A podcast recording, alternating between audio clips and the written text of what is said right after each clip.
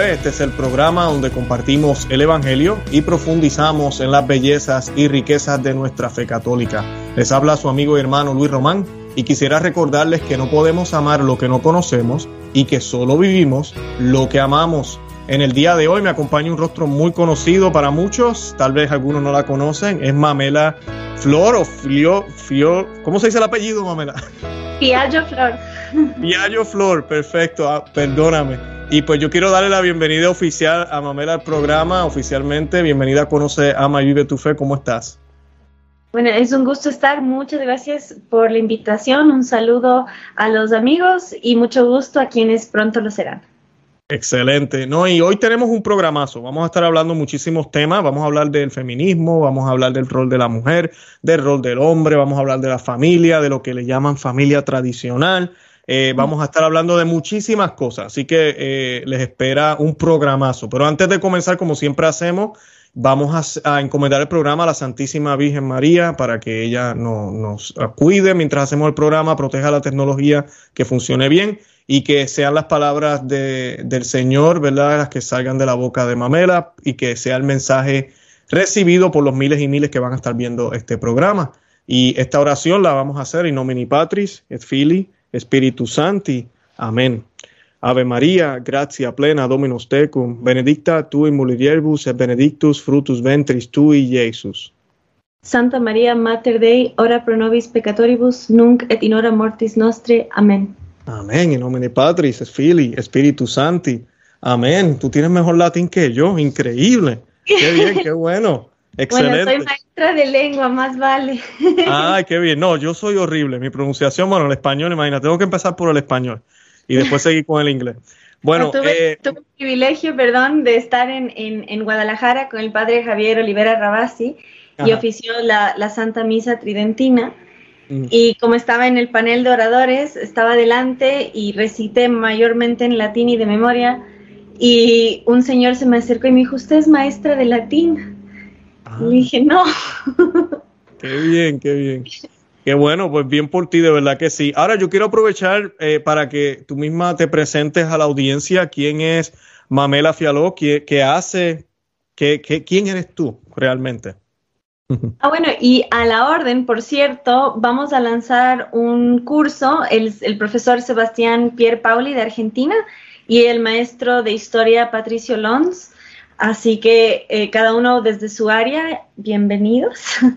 bueno, Mamela Fiallo Flor nació en Quito, Ecuador, aquí en el ombligo del mundo, su corazón, lo que fue alguna vez el corazón de la cristiandad en la expansión de, de, de la hispanidad.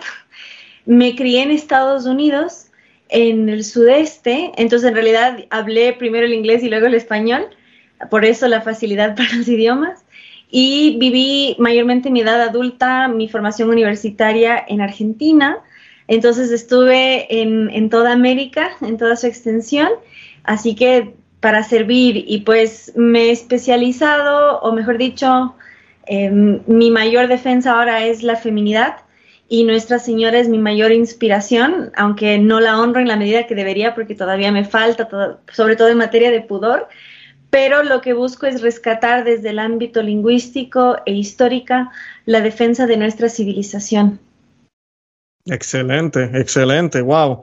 Y, y eh, hablando de eso, dijiste que tu fuerte es el, el, feminismo, esta lucha feminista que hay ahora mismo, pero a mí me llamó la atención que en, tu, en, en tus redes sociales tienes una foto que dice femenina sí, feminista no, ¿verdad? Entonces te pregunto, ¿hay una diferencia en, ambos términos? ¿Y cuál es la diferencia? Sí, eh, es muy importante porque cuando uno es crítico del feminismo no se debe quedar solamente en la reacción, sino en la propuesta. Entender que el ataque a una ideología no es el ataque a la persona. El feminismo parte de la falsa premisa que la mujer es menos y por eso debe ser igual al hombre. En cambio, abrazar la feminidad es exaltarla y por eso es que Nuestra Señora cumple un rol tan importante. Pero sobre todo, ante tanto engaño y desconocimiento, exaltar la feminidad es reconocer que la mujer existe. Recién tuve un debate con una feminista y ella decía que mujer es quien decide ser mujer. Entonces, quien reconoce a la mujer la reconoce desde su concepción con sus cromosomas XX, es decir, reconoce a la mujer como una realidad demostrable, una realidad científica, mientras que coincide en nuestros tiempos que quienes son más anticristianos tienden a ser los más anticientíficos porque no tienen una noción de verdad. Y em, a mucha gente que no me quiere no le gusta que lo diga así, pero pues no estamos para contentar a todos. Es obrar desde el amor creador contra el odio destructor. Me gustó eso, me gustó esa última frase que dijiste porque es que se quiere negar que, ¿verdad? Hoy en día se nos predica tanto que somos los dueños de nuestro destino y que todo lo podemos escoger y el lápiz de nuestra historia lo tenemos nosotros, que el aceptar que algo, vamos a decir, para el que no, para el que no creen en Dios, que alguna fuerza o algo escogió lo que eres, dónde naciste, cómo naciste, el día, la hora, el tiempo, todo eso eh, eh, eh, impacta tu vida eh, no lo quieren aceptar. Entonces, pues ahora, ahora supuestamente es una, ¿verdad? Una opción. Yo decido si quiero ser hombre, yo decido si quiero ser mujer. Yo decido si quiero ser los dos, no sé. Hoy en día ya llevamos al punto que lunes soy hombre, martes soy mujer, miércoles soy las dos y jueves tiro una moneda y decido luego. Eh, lamentablemente así estamos. Yo te quería preguntar, eh, porque todo esto es para el ataque contra la cristiandad o lo que era la sociedad eh, yo le digo cristiana porque pues las raíces son, son cristianas, lo que conocemos como lo que era el mundo, vamos a decir. ¿Qué otros ataques han hecho los revolucionarios? Porque ya que estamos hablando del lenguaje, que es algo que ellos utilizan muchísimo. Ya hablamos del feminismo, se está hablando, de la, como dijiste muy bien, eh, eh, explicaste, que la mujer debe amarse como lo que es.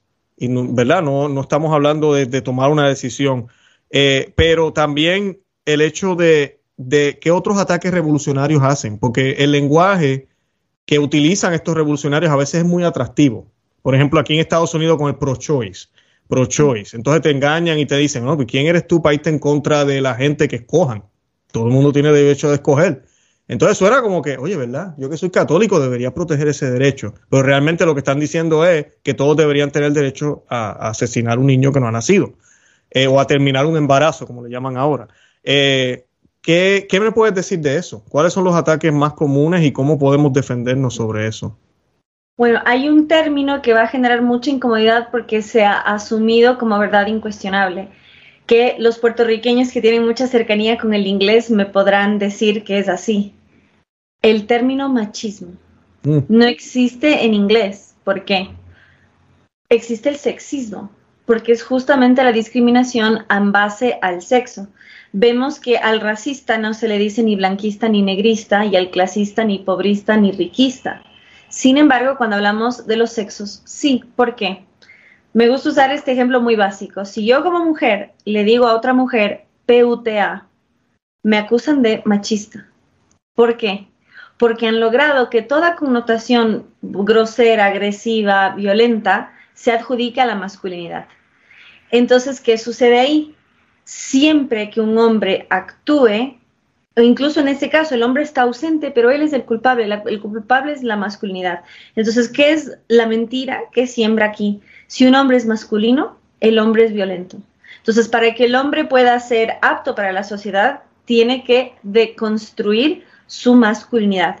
Entonces, la masculinidad y la feminidad están bajo profundo ataque. Entonces yo invito a quienes nos escuchen a erradicar esa palabra de su lenguaje. ¿Por qué? ¿Por qué? Porque se necesita eh, atacar a la masculinidad porque el hombre es la cabeza del hogar, es el protector del hogar. Entonces, cuando no hay ese soldado que resguarda, entonces queda indefenso el hogar. Entonces, el ataque a la masculinidad es eh, el ataque a ese resguardo. Entonces, por eso es tan importante. Veamos el cine de oro mexicano, eh, las películas de los charros, del mero macho. ¿Qué era ser un mero macho en la década de los 50? Ser valiente. Hoy, ser macho es ser cobarde, es atacar a una mujer. Entonces, esto sucede en la década de los 60, 70, en la incorporación de este término dentro de lo que fue el feminismo de segunda ola, el de la revolución sexual, que bien hacen decir la palabra revolución, la palabra revolución también es algo que debemos cuestionar muchísimo, porque la revolución revuelve, altera el orden natural y nuestra educación no nos la ha enseñado como algo positivo. El católico debe conocer su historia, su fe, su civilización y comprenderlo desde la contrarrevolución. Y les invito a hacer una simple búsqueda en Google y van a ver que si ponen la palabra contrarrevolución o contrarrevolucionarios, van a ver mayormente mujeres, precisamente por el rol que tuvieron las contrarrevolucionarias como custodias de la tradición, porque la lengua es materna, la mujer es la que transmite, y en la contrarrevolución fueron las mujeres las que custodiaron a los sacerdotes, a los objetos sagrados, y fueron las que perpetuaron la tradición. Entonces, em, es muy importante comprender que somos contrarrevolución. ¿Por qué? Porque la contrarrevolución restaura aquello que la revolución destruye. Y esto es muy importante porque algunos de nuestro lado adoptan el lenguaje del enemigo creyendo que será atractivo, pero caen en el error de no solo normalizar, sino de volver bondadosos términos que de raíz están mal. Y hablando de raíz, radical viene de raíz. Entonces, el feminismo radical no se trata de una simple eh, excepción, sino que acorde más violento, más fiel es a su raíz. Se ha romantizado lo que se cree que fue la primera ola, pero en realidad era considerado una agrupación terrorista que hacían eh, atentados, quemaban iglesias. En 1913 quemaron hasta las cenizas la Catedral de Santa Caterina en, el Reino Unido, entre otros atentados suicidas que se aventaban contra caballos, se aventaron contra el caballo del rey, acuchillaban cuadros en museos, etc. Entonces, les invito en ese sentido a cuestionar aquello que se nos ha enseñado malamente o aquello que sin saber hemos asumido. Entonces, justamente eh, Dios no se equivoca. Y en ese sentido, lo que nos quieren hacer creer, y lo diré lo más sintético posible, el feminismo parte de la falsa premisa que Dios es injusto porque hizo después a la mujer. Hmm. Y a mí me gusta decirlo un poco jocoso, eh, sin ánimo de ofender a los caballeros, el hombre fue el borrador y con la mujer concluyó su obra. Y ningún hombre hasta ahora se ha enojado ni se ha ofendido, al contrario les enternece y justamente muestra que con la mujer fue suficiente, no porque sea más, sino porque es el complemento del varón. Entonces, no me alargo demasiado, esto ya lo dije en el, programa justamente del padre Javier Olivera Rabasi, y ahí pueden verlo en profundidad, pero la idea es esa, entonces entender que no es que Dios se equivocó, sino que muy por el contrario, los enemigos de la verdad quieren enfrentar al hombre y la mujer porque juntos somos una sola carne y somos quienes juntos hacemos la vida y el totalitarismo, que es que todo esté bajo un poder central. Hice un hilo ayer en Twitter, bueno, hace unos días en San Valentín, por eh, todo lo que significa la unión entre hombre y mujer y por qué el emperador Claudio lo prohibió, precisamente porque controlar la relación entre hombre y mujer es controlar la reproducción. Y como el Estado o el sistema político no puede producir vida, ejerce su poder arrebatando la vida y ahí pueden profundizar, ahí, hizo un análisis de, Nietzsche por medio de, Camus, de Camus, que explica cómo cuando hay ausencia de verdad, caemos en el nihilismo, donde ya no hay verdad, donde ya la vida no es sagrada, puede ser arrebatada en masa. Entonces, entender por qué es tan importante resguardar la verdad para resguardar la justicia y la paz. Y lo que estamos viendo ahora es el peor genocidio de la humanidad, precisamente porque ya no hay la noción de una autoridad superior, porque ya no hay la autoridad de, un juez y porque ya la vida no es valorada. Y en ese sentido el ataque a la mujer es crucial y ni se diga el ataque al varón protector.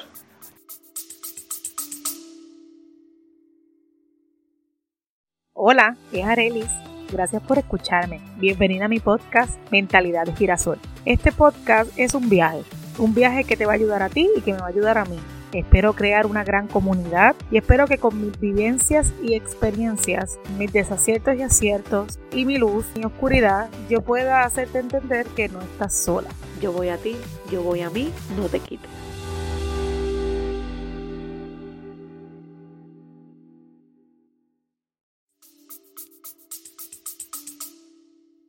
Correcto, no, me, me, gustó muchísimo lo que dijiste de Adán y Eva. Eh, es gracioso. Eh, no, para nada. Yo siempre le digo a las personas también cuando leemos la Biblia, los, los católicos y eso, que te voy a hacer una pregunta sobre, sobre algo que dijiste. Eh, Dios dice la Biblia que Dios vio al hombre y, estaba solo, ¿verdad? Le, le, faltaba algo yo me atrevo a decir que estaba incompleto. Tú lo dijiste muy bien, estaba incompleto. Y, él le hace a la mujer no para que sea la sirvienta, sino para que lo complemente, para que siendo uno sean algo mucho más grande, mucho, sean, sean algo completo, porque están incompletos separados. Ah, tú mencionaste que el hombre es la cabeza de la familia. Yo sé que eso es bien controversial. ¿Cómo tú le explicarías a la gente que nos está viendo? Y a gente que tal vez no son católicos, ¿cómo tú le explicas eso a alguien? Porque yo creo que eso dirían, eso es lo más machista que puede haber dicho eh, Mamela en el programa. ¿Cómo es posible que el hombre, la, que la mujer no tiene eh, eh, pues cabeza, no, no puede pensar por ella, necesita otro que piense por ella? ¿Qué, quiere decir que el hombre es la cabeza de la familia? Y si él es la cabeza, ¿qué es la mujer entonces? Bueno, eso está en el libro de Corintios. yo, yo, no soy apologeta, pero sé que ahí está y ahí justamente muestra que esto no es una jerarquía que menosprecia, sino que establece un orden, porque el hombre es la cabeza del hogar como Cristo es la cabeza de la iglesia. Entonces esto, lejos de ponerle al hombre en una posición de soberbia, le pone en una posición de asumir su responsabilidad. Y hay algo muy importante, el hombre en su estructura cerebral y, eh, tiende a ser objetivo, es decir, en función de propósito. El hombre necesita de propósito. Y ese es el gran problema del hombre posmoderno, que no tiene sentido de deber. Entonces, justamente eso es incorporar al hombre en el hogar y darle esa responsabilidad, porque sabemos que el mayor flagelo en nuestra sociedad es la ausencia paterna. Por ejemplo, el 80% de los violadores son hombres que no tuvieron padres. Hasta el 90% de los presos son hombres que no tuvieron padre. Si la masculinidad fuese un problema, los hijos de madre soltera serían la solución. Y vemos que son el problema. Y sin desmerecer a las madres solteras, que muchas veces son heroínas que sacan adelante esas familias, sino precisamente por el dolor y la ausencia que tiene no, no tener una figura, ¿no? no tener un reflejo, porque el padre es nuestro primer referente de orden, de justicia y también de empatía. Y esto poca gente lo sabe, porque nuestro padre es nuestro primer referente del mundo externo. Entonces, él es el que nos va a forjar la empatía porque es sentir del otro. Entonces, el criminal, sobre todo el sociópata, no siente dolor cuando maltrata al otro, porque justamente no ha vivido esa experiencia, ese aprendizaje de, y sobre todo también en la mujer, de amar y ser amada, la mujer que no tiene esa experiencia tan cercana a su padre de cómo amar y ser amada tampoco tiene el referente de el hombre que va a elegir a futuro, porque justamente cómo nos ama nuestro padre va a ayudarnos a ser amada por un hombre en nuestro futuro. Entonces, ser la cabeza de hogar, lejos de menospreciar a la mujer, es la mayor garantía para la paz social. Excelente. ¿Y por qué la lucha pro vida es tan importante en contra del comunismo ¿Hay alguna relación entre, entre ambos? Absolutamente. Absolutamente, eh, Absolutamente. El primer estado que legaliza el aborto en 1920 es a su vez el primer estado comunista, que es la Unión de Repúblicas Socialistas Soviéticas, la URSS. Entonces, justamente esto correlacionado a este análisis que hace el filósofo Camus de Nietzsche. Nietzsche, que fallece en el siglo XIX, auguró que iban a venir los mayores genocidios de la humanidad con la muerte de Dios, precisamente porque ya no iba a ser ese juez supremo y porque ya no iba a haber esta noción de trascendencia. Entonces, al no haber esta noción de trascendencia, no hay noción de castigo futuro. Y eh, nuevamente el, el, Estado al no poder crear vida va a ejercer su poder arrebatándola. Entonces no es casual que en el siglo XX, que es el siglo del Estado-Nación, porque vemos que fue la caída de los grandes imperios y sobre todo de las monarquías que tenían un fuerte vínculo con la ley de Dios. Entonces no es nada casual. Y la Unión Soviética, y vemos incluso cómo da inicio con el magnicidio y con el reicidio, y justamente eh, a nivel esotérico es muy valiosa la sangre real, ¿no? Entonces, no es casual esta concadenación de eventos y mm, es darle al César lo que es de Dios. El aborto no es libertad. El aborto es el mayor control social. No es casual tampoco que el primer país en América que legaliza el aborto es Cuba, que es el primer régimen comunista en la región. Y eh, Cuba regula la menstruación. Hay un programa de regulación menstrual regido por el régimen que si una mujer llega con un retraso no se registra como aborto, sino como regulación. Hasta la sexta semana de gestación las mujeres son reguladas por el Estado. Entonces vemos que sí es un poco fuerte. Vemos que eso no se trata de libertad, sino de control y recomiendo mucho el trabajo del doctor Bisset, B larga y SCET. Él le presentó en el despacho a Fidel Castro que en Cuba no solo se cometen abortos forzados, sino también infanticidio. Se matan a recién nacidos ahogándolos.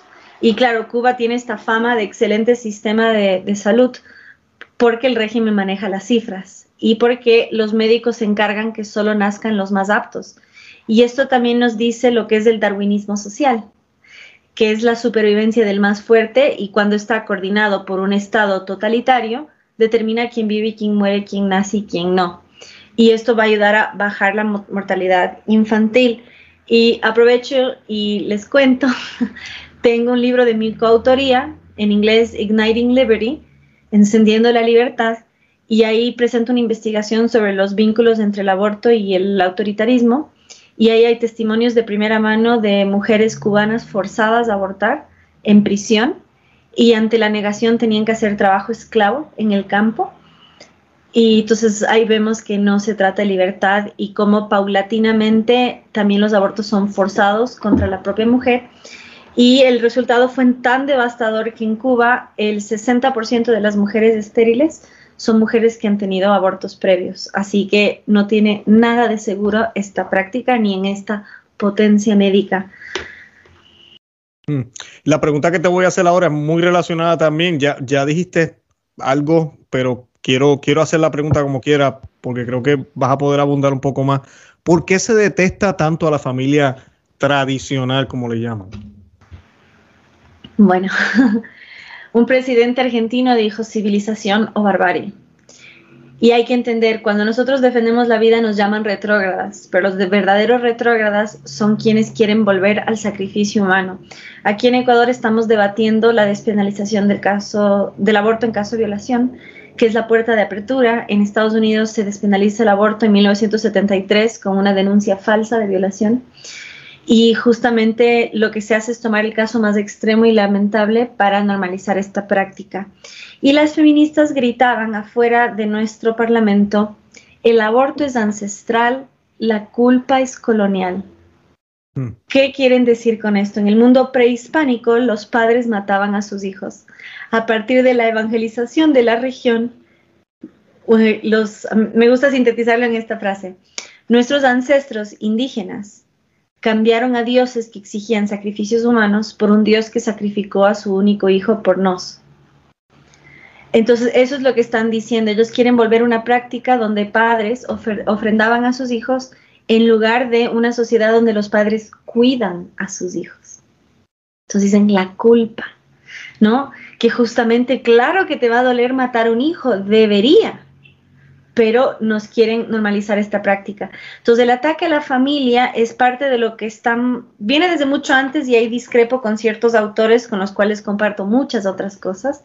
Si leemos la obra de, de Marx, del padre del socialismo científico, nuevamente la palabra científico ahí tiene una doble función, que es la dialéctica de la contradicción del filósofo alemán Hegel, que es justamente estar en contradicción constante porque quien constantemente se contradice no busca adhesión por lógica y evidencia, sino por obediencia.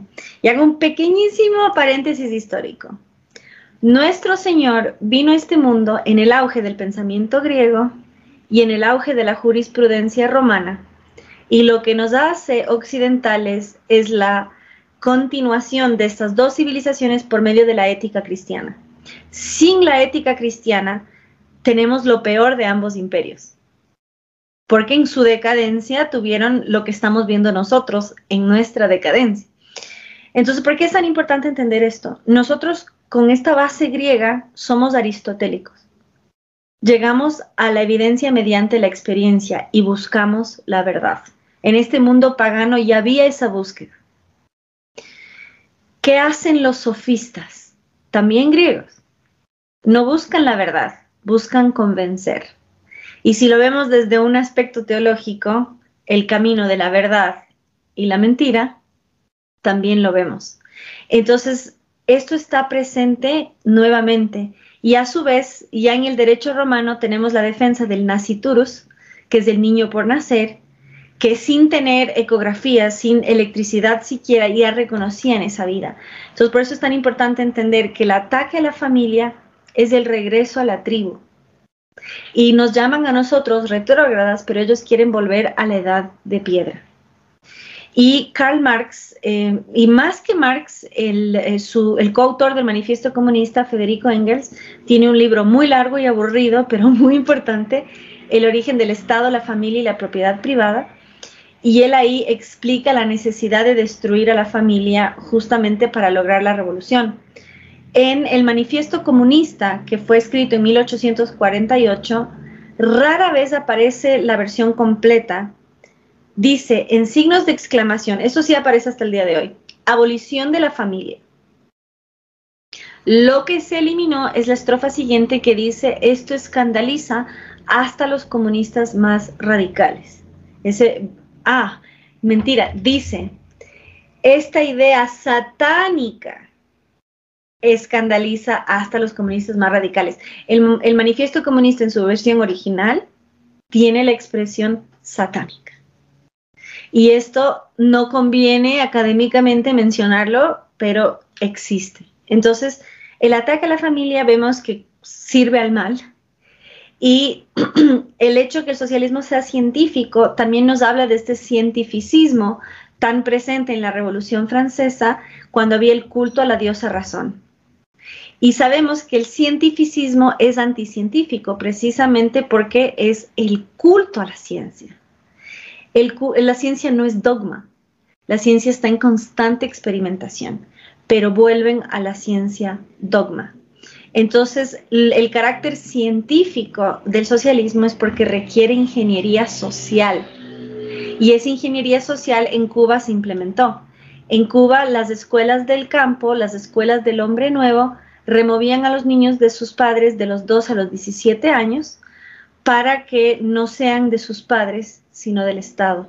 Y no recibían, y esto está en el origen del Estado, la familia, propiedad privada, que haya una sociedad donde no se conozca del intercambio por dinero. Porque los niños debían aprender que ellos sirven a la revolución. Eso es trabajo esclavo y trabajo infantil, pero como es en nombre de la revolución, no se ha juzgado. Entonces, el ataque a la familia es ese mismo ataque al hombre y la mujer, al matrimonio, y es por su espontaneidad. Eh, en ese sentido, hay un libro muy bueno sobre el futuro distópico, Un mundo feliz, de Aldous Huxley. Aldous Huxley fue maestro de George Orwell, autor de 1984, y ahí establece que los hombres libres son aquellos que viven en el campo y que paren a sus crías como perros, porque en el futuro que nos ofrecen, los hijos van a nacer en máquinas. Mm van a ser gestados artificialmente. Entonces el ataque a la familia es parte de una sociedad planificada, ¿no? Ahora nos hablan de la planificación familiar desde la, anticoncepción, por ejemplo, y de esta noción que solo deben hacerles el, el, planificado, como hablabas de, de, ser dueño de tu destino. Entonces esta idea que un niño no deseado, ¿cómo puede ser un niño no deseado? Entonces la normalización de estos términos y de cuidarse, como si fuese un peligro una criatura. Entonces, ese es otro, otro vinculado a dos preguntas anteriores, otros términos que hay que evitar, porque un niño no es una amenaza y por ende no es algo de lo cual cuidarse. y todo esto va de la mano. El ataque a la familia es el ataque a la creación, pero sobre todo es el peligro que representa para una sociedad hiperplanificada e hipercontrolada. Eh, a mí me gusta decirlo para los que defienden, por ejemplo, el capitalismo, hablan del orden espontáneo y la mano invisible del mercado. A mí me gusta decir, no le creas al que dice defender el orden espontáneo, pero cree que solo deben hacer el planificado. Porque mm. ¿qué sentido tiene defender la libertad si solo aplica para el comercio y no para los seres humanos? Entonces, muy importante entender el alcance de la libertad y el valor de la persona y de alertar el peligro de una sociedad donde alguien es no deseado porque no fue planificado. Exacto, exacto. ¿no? Y sabes, lo, le mencionaste de las sociedades de capitalismo, las sociedades monárquicas, por ejemplo, que tanto se atacan. ahorita creo, vamos a hablar un poquito de eso. Pero eh, había libertad, pero más que libertad había compromiso, había obligaciones de parte también del gobierno y de sus ciudadanos. Algo que ahora no, no, se quiere hablar o no se hace, no se, no, se hace. Ahora, hablando de, de obligaciones, yo quisiera preguntarte, ¿crees que los derechos de los padres papá y mamá con sus hijos están en peligro ahorita mismo? Absolutamente. Aquí en Ecuador tenemos una Corte Constitucional que se ha vuelto el quinto poder después de los tres de la República y la prensa, que es la Corte Constitucional. En el 2018, la Corte Constitucional declaró al Estado Salvador externo. Los mismos que nos dicen Estado laico, le dan al Estado potestades mesiánicas de Salvador. ¿Por qué? Porque se quería meter lo que se llama la educación sexual integral, que es adoctrinamiento con ideología de género. Y si un padre de familia se oponía a este tipo de educación, de adoctrinamiento, el Estado es salvador externo. El socialismo del siglo XXI eh, creó en Ecuador derechos sexuales desde los 12 años y la Corte Constitucional acaba de bajar la edad de consentimiento a 14 años se rehusó hacer el registro de violadores y ahora con el proyecto de ley de despenalizar el aborto en caso de violación no exige denuncia contra el violador y sí pena de muerte para el inocente. Entonces, y uso este ejemplo porque es algo que está pasando a nivel regional, en México también, en Colombia también. Como nuestras constituciones defienden la vida desde la concepción, usan las cortes para pasar por encima del poder parlamentario. La familia ciertamente está bajo ataque, la patria potestad está bajo ataque. En Vox, eh, perdón, en España Vox está trabajando con el PIN parental precisamente para que los padres puedan elegir a qué clases van y a cuáles no sus hijos. Pero lo que estamos viendo es que por un lado están incentivando la sexualidad precoz y por otro lado nos dicen niñas no madres. O sea, están atacando como que el problema es la maternidad y no la promiscuidad y tampoco el abuso sexual. Entonces, claramente el ataque es contra la familia porque eh, es el primer eje moral de la sociedad. Entonces hay que ver en mayor dimensión que estamos enfrentándonos a un totalitarismo, que es el, el, control total, y en nombre del progresismo no buscan progreso, sino pasos progresivos hacia el totalitarismo, entonces, en nombre del avance, en realidad nos retroceden a la edad de piedra, a la estructura tribal. A la estructura tribal. ¿Sabes que me recordaste a, posiblemente tú lo conoces, al doctor Plinio Correa de Oliveras, de Tradición, Familia y Propiedad? Eh, él tiene el libro Revolución y Contrarrevolución. Y él dice que la quinta revolución va a ser esa, la tribal, la, que nos va a llevar al satanismo. La naturalista. Exacto. Y es una renegación de todo lo que era cristiano, por eso se le llama así satanista. Eh, porque a veces la gente piensa, no, va a estar todo el mundo afuera vestido de negro, matando animales y bebiéndose la sangre.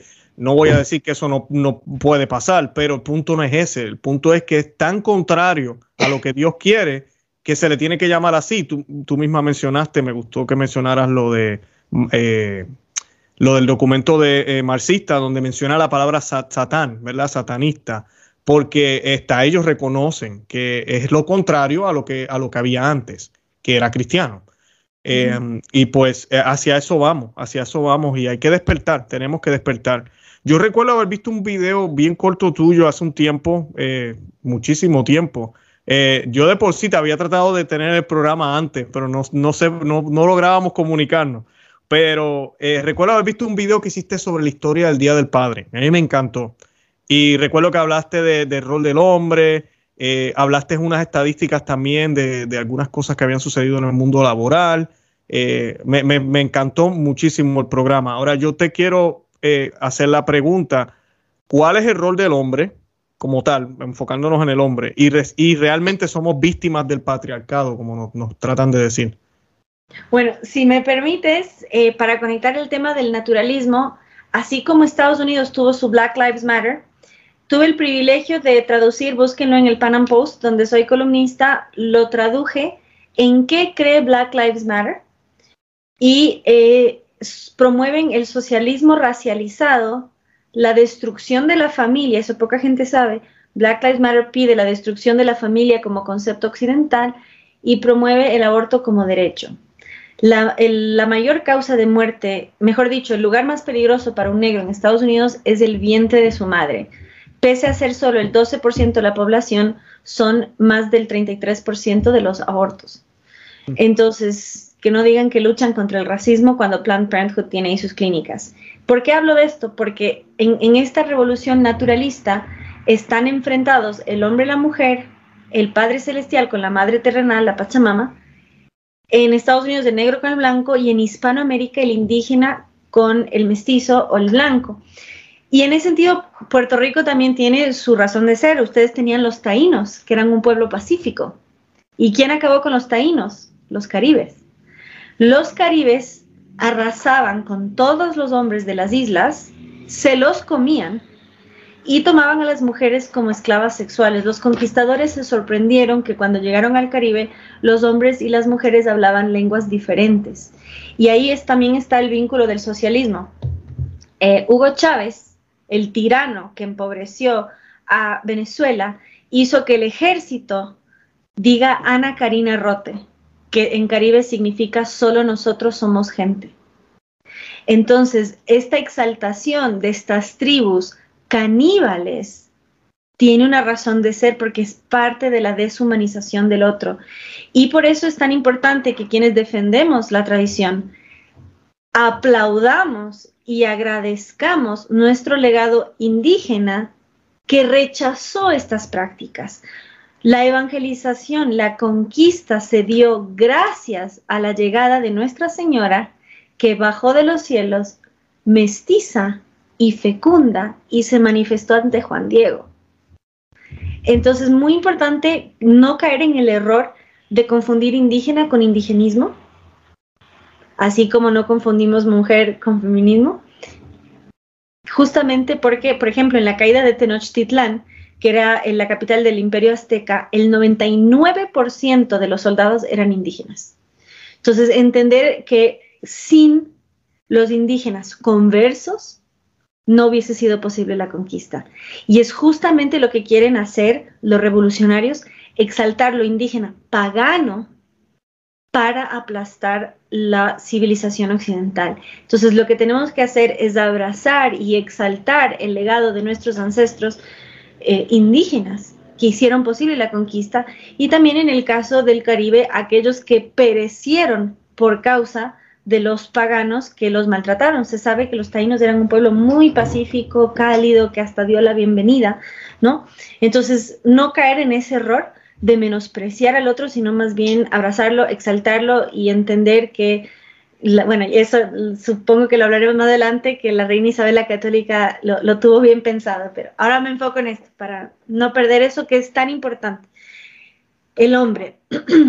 El, bueno, la historia del Día del Padre se da justamente porque en un pueblo de Virginia Occidental, West Virginia, colapsa una mina y muere en promedio el 10% de un pueblo bajo tierra. Eso a su vez rompe el mito del privilegio masculino, como que los hombres estaban en una hamaca pasándola bien mientras las mujeres eran esclavas, cuando la realidad es que los hombres trabajaban en condiciones paupérrimas y además perecían en las guerras.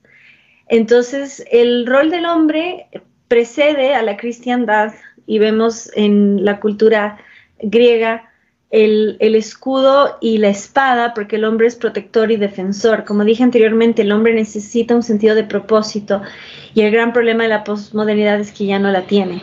Entonces el hombre tiene eh, un deber como protector y defensor.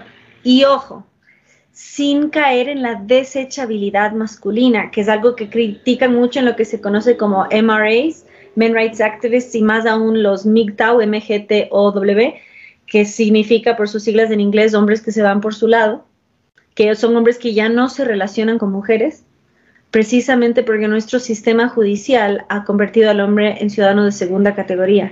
Al hombre ya no le conviene casarse porque si se casa la mujer se queda con todo y le quita sus hijos. Y critican mucho y con justa razón la descartabilidad masculina. Recomiendo mucho al psicólogo Warren Farrell. Él es experto en varones y él dice, la razón por la cual no nos conmueve el maltrato al varón es porque nos hemos acostumbrado a que sea sacrificado para que podamos sobrevivir. Y esa ha sido la realidad de la humanidad. Lo vemos en la guerra y lo vemos, por supuesto, en el Titanic. Entonces, tanto en la ficción como en la realidad. Entonces, el hombre debe entender, y ni se diga en la comunidad de la fe, hay, que me parece que es con Taylor Marshall, tiene una entrevista a un exorcista donde el exorcista dice que la mayor, la, la forma más fácil para el mal de entrar a un hogar es cuando hay ausencia paterna. Hay un filósofo que se llama Stefan Molyneux que hace un análisis de Stranger Things, que si se fijan, ¿quién es el niño a través del cual entra el mal? El niño que no tiene papá. Mm. Por la vulneración que implica en un hogar la ausencia paterna y otra cosa, la sobreexigencia que es para esa madre trabajar doble jornada y cómo vulnera a los niños no tener ese protector.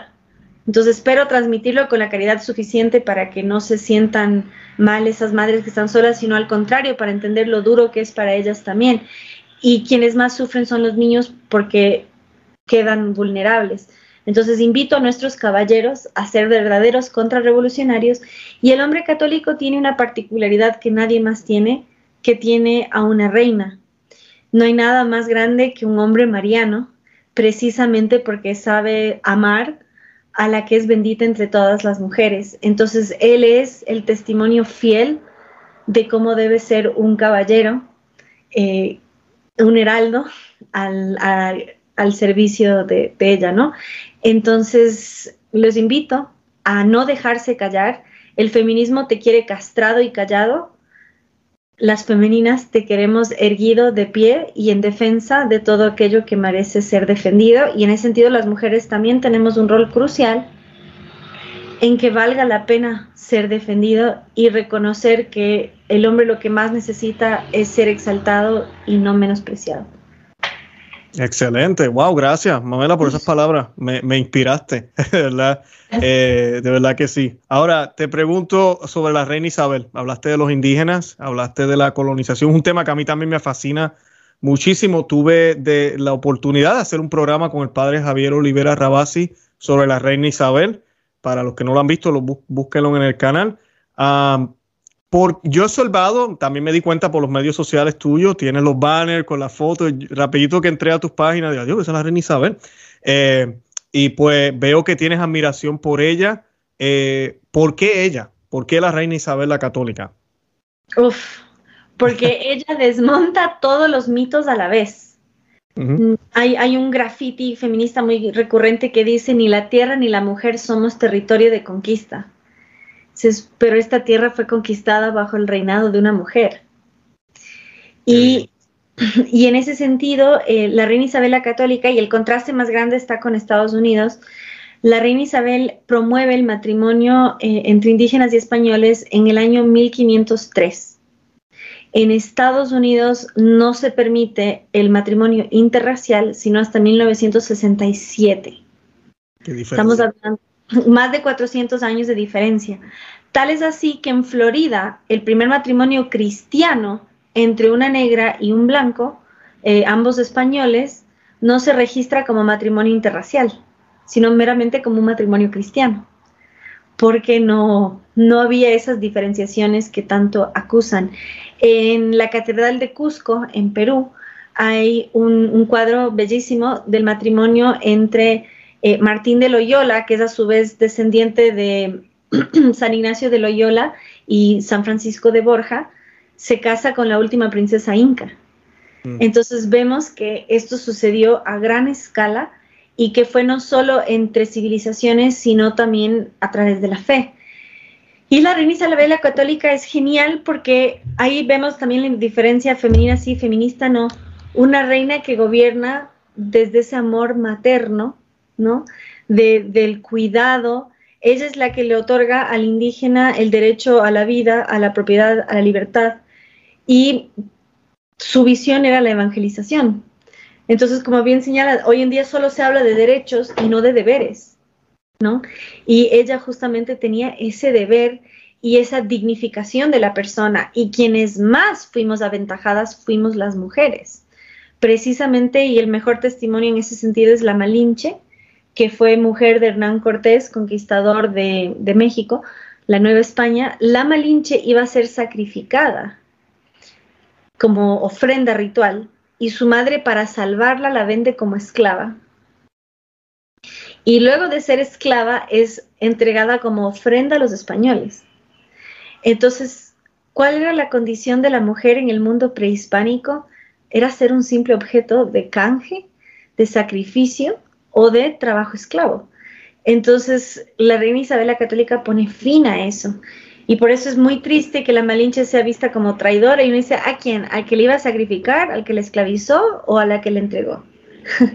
Entonces, ella fue, fue una visionaria total y, y, creo que es importante hablar más de conquista que de colonización porque no hubo colonias tal como tal, sino que fuimos parte del imperio español y eh, es distinto al proceso que hubo. Veamos el contraste con Estados Unidos, donde los indígenas están en reservaciones no casándose con príncipes y, descendientes de santos. Entonces hay una diferencia abismal y el contraste es, enorme.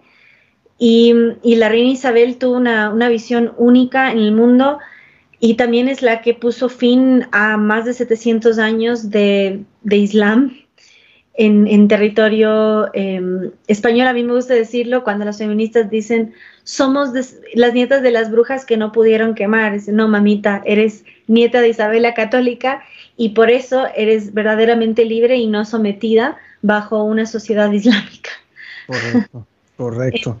Entonces es importante. Y bueno, respecto a las brujas, sugiero lean un poco más lo que fue Salem y el puritanismo protestante y cómo fue la histeria femenina la que desató la cacería de brujas en Salem y no una sociedad que oprimía a las mujeres. Excelente, excelente. Mamela, ¿y usted es católica? Y, si lo es, ¿es importante tu fe en todo lo que hace? ¿Y por qué? Sí, apostólica y romana. Ah, excelente. Pero, eh, y a mí me gusta decirlo, no fue la fe lo que me llevó a la causa provida, fue la causa provida lo que me llevó a la fe. Eh, yo llegué a la fe por medio de la lógica y por un trabajo de oración fuerte de mis padrinos, que estuvieron seis meses rezando.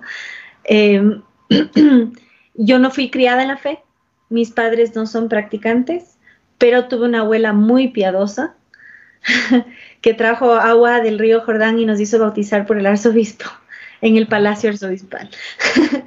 Entonces, un tremendo privilegio. Y em, mi fe ha sido increciendo, increciendo, porque acorde más han sido los ataques, más, más ha sido necesaria la fe. Y más evidente ha sido que la batalla cultural es solo un frente en la guerra espiritual entre el bien y el mal y que la verdad no se defiende a medias. Y justamente entender que nuestra civilización se sostiene en la verdad y solo aquella nos hará libres. Entonces es también una forma de ser contrarrevolución en toda su dimensión. Es un consuelo en momentos de angustia y es también lo que más fuerza da eh, al momento de, dar la batalla. Y la reina Isabel la Católica cumple un rol tan importante precisamente por el amor con el cual conquistó estas tierras para humanizarnos.